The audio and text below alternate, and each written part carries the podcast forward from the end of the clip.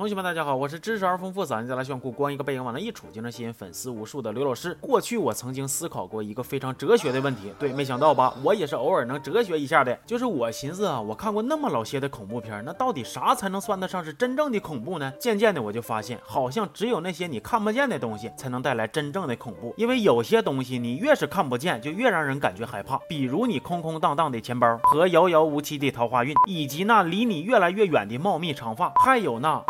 完了，前一阵呢，我看了一部电影，刚好就跟我的思考不谋而合了，所以今天我就打算来跟大伙儿白话一下这部美国科幻惊悚恐怖电影《隐形人》。电影刚一开始，一个大妹子从大 house 中的大被子上悄悄地醒来，咱们就叫她翠花啊。只见翠花从床底下摸出一瓶名叫地西泮的药，我简单的查了一下，这个药对治疗失眠很有效果。那这个药实际上是用来干啥的呢？是翠花用来要她老公铁柱的。当翠花发现铁柱已经熟睡了之后，她就开始偷偷摸摸准备跑路。要说翠。翠花家的大 house 那真是了不得呀，里边各种高精尖的仪器。翠花收拾好东西，解除了警报，换了身衣服，中途还踢翻了一个狗粮碗，终于要逃跑了。结果发现自己家的小狗眼巴巴的盯着他。翠花不忍心呐，寻思姐姐虽然没法带你走，但是我得把你脖子上的电击环给摘了。结果又不小心的把车的警报给整响了。翠花撒丫子开撩啊！之前约好的亲妹妹开车来接她，结果这个时候铁柱突然闪现开大，一拳锤爆车窗。虽然最后制止翠花未遂，但是他捡到了翠花掉落的药瓶。接着画面一黑一亮，两周之后，翠花已经住在了朋友小黑家，但很显然她还是没有从恐惧中缓过来，连走出家门都不太敢。翠花妹来找她，给翠花整的贼生气，说我都告诉你八百遍了，别来别来，铁柱很有可能跟踪你，找到我，你知不知道？翠花妹妹说不可能了，因为铁柱已经自杀了。那这到底是咋回事呢？原来呀，铁柱是一位非常厉害的光学领域的科学家，同时也是个变态控制狂。从翠花他们家住的地方和随处可见的监控就能感觉得到，他对翠花吃啥、穿啥，甚至想啥都要管，管的翠花都不想做人了。而且铁柱想要个孩子，翠花觉着如果有了孩子，生活就会变得更加恐怖，于是就偷摸的吃避孕药。后来翠花觉着这也不是长久之计，终于决定要逃离变态的魔爪。现在好了，变态死了，而且还给翠花留下了巨额的遗产，由铁柱的弟弟铁蛋负责跟女主对接。铁蛋说他放弃争夺遗产，全给翠花定期转账，也就是说翠花发财死老公，生活眼瞅着就要好运来了。但是聪明的同学看一眼进度条就知道，事情绝对没有那么简单。翠花跟小黑还有小黑闺女的生活看似是其乐融融，但是背地里却意外频发。先是厨房的炉灶莫名其妙的自己调成大火，险些酿成火灾。接着晚上睡觉被单被抽走，上面似乎还站着个人儿。这一切搞得翠花是贼拉崩溃。但是小黑安慰她说，是她太紧张了。翠花听这话都快憋屈死了，寻思关没关火我。可能是忘了，但是我睡觉脚底板子穿不穿风，我还能整错了吗？第二天，翠花调整心情去面试，决定要重新融入社会，结果又出岔头了。明明记得是装好了的设计作品没有带，而且他还当场晕倒了，给面试官都吓完了，是不是讹人？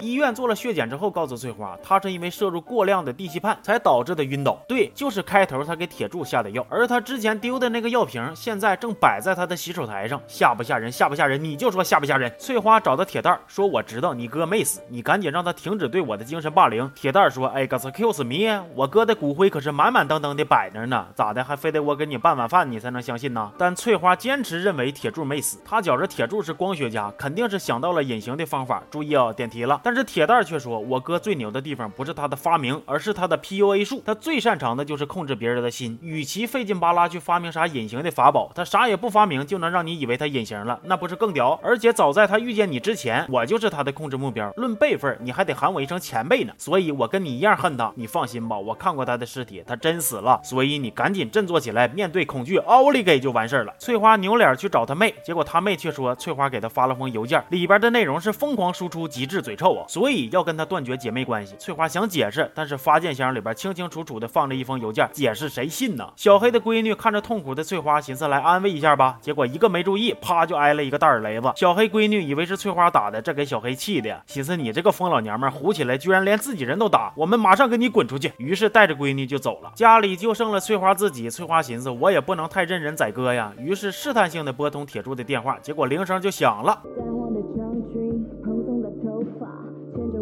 看最新展出的油画翠花爬上阁楼，发现了铁柱的手机、自己被偷拍的照片和之前找不着的设计作品。然后他还泼油漆，让铁柱短暂的现了形。没错，铁柱真的隐形了。但是紧接着，翠花就跟个溜溜球似的，让隐形后的铁柱上上下下、左右左右、B A A B 的一顿舞着呀。翠花奋力挣扎，逃出了家，叫了个车，说：“师傅，开往城市边缘开，把车窗都锁起来，用速度换一点痛快。”于是司机就这样子的带他痛快了一宿，一直开到天亮才到。原来翠花是要回他的大 house。翠花在大 house 里终于有了重大发现，啥？一件麻麻赖赖、跟黑头成精似的隐形衣，翠花赶紧把衣服藏起来，但是刚藏好，她就被铁柱给发现了。最后靠着家里的狗狗的拖延，翠花再次逃出了大 house。她当即决定要联系老妹儿，好在老妹儿呢也属实很 nice，愿意出来见她。但但是，正当翠花想要把一切的真相告诉老妹儿的时候，一把大刀是横空飞起，老妹儿被当场抹脖，而翠花也被误会成是凶手。当然，更加晴天霹雳的是，翠花她居然怀孕了。铁蛋儿来见翠花，翠花以为他是来给自己当律师吃的，结果铁。蛋儿却说：“我来是想告诉你，接下来的遗产你拿不着了，因为这笔遗产之前不是有约定吗？如果你犯罪了，这遗产分配就自动解除。我知道你还在资助小黑的闺女上学，但是没有办法，除非你愿意把孩子生下来，然后回到我哥的身边。而且铁蛋儿还说，你以为我哥不知道你在吃避孕药吗？其实他早就把你的药换了，死心吧，认命吧，这个世界没人能逃离他。这一番话给翠花气的呀！你哥杀了我妹，你还指望我能给他生孩子？当晚，翠花就用藏起来的钢。笔割腕，说我这就一尸两命，让你啥也得不到。果然呢，一直潜伏在旁边的铁柱马上就出手制止。翠花说：“哈哈哈，抓到你了！”然后咣咣一顿捅，捅的铁柱都现形了。这神奇的场面刚好又被工作人员看见。可惜能空手砸车窗的老爷们战斗力实在是太强，一堆人加一块收拾他都不是个儿。而且铁柱还威胁翠花说：“你再继续反抗我，我就会去伤害你在乎的人，比如小黑他闺女。”翠花吓完了，捡把枪抢辆车就要去救人，路上还不忘通知小黑。有一说一啊，这点他做的还是挺挺不错的。但是翠花应该没想到，身为警察、一身大肌肉的小黑，居然也被铁柱吊打。好在翠花及时赶到，砰砰几枪就把铁柱给干倒了。但是在摘下头套的那一刻，震惊！折磨少女的邪恶隐形人，居然不是铁柱，而是铁蛋儿。哎呦我去了！你说你哥一个科学家，体格子这么好，已经很不合理了。结果你一个律师，居然体格子也这么好，咋的？你俩是海尔兄弟呀？从小只穿裤衩练出来的？接着警察开始进行调查，结果是铁柱被绑在家里的地下室，而这一切的幕后真凶就是铁蛋儿，为的就是侵占铁柱的财产。虽然翠花可以。被证明无罪了，但是翠花坚信这绝对都是铁柱设的局，于是她打电话给铁柱，主动要求见面。结果铁柱见到他之后的表现，竟然显得异常绅士，甚至为了翠花主动下厨，做出一桌满汉全席来。饭桌上，铁柱不断深情款款的表白，说我稀罕你呀，你是我的唯一呀，我要好好跟你过日子呀。翠花说过日子行啊，但是你得跟我说句实话，这一切到底是不是你干的？铁柱说这一切都是铁蛋干的，他控制了我。而另一头，小黑其实正在暗处监听着这一切。翠花说着说着就开始哭，铁柱。就开始哄说：“我知道你现在肯定很难受，但是我是唯一能帮助你的人，毕竟全世界只有我最了解你呀。”翠花听完不哭了，说：“我要去洗把脸。”扭头走了。紧接着，监控画面中，铁柱突然拿起刀割了自己的喉咙。翠花洗完出来，看见这一幕，吓得嗷嗷叫，赶紧打电话报警。他一边打电话一边后退，等退出了监控范围之后，他冷静地坐下，直勾勾地看着铁柱，脸上露出一丝玩味的笑容。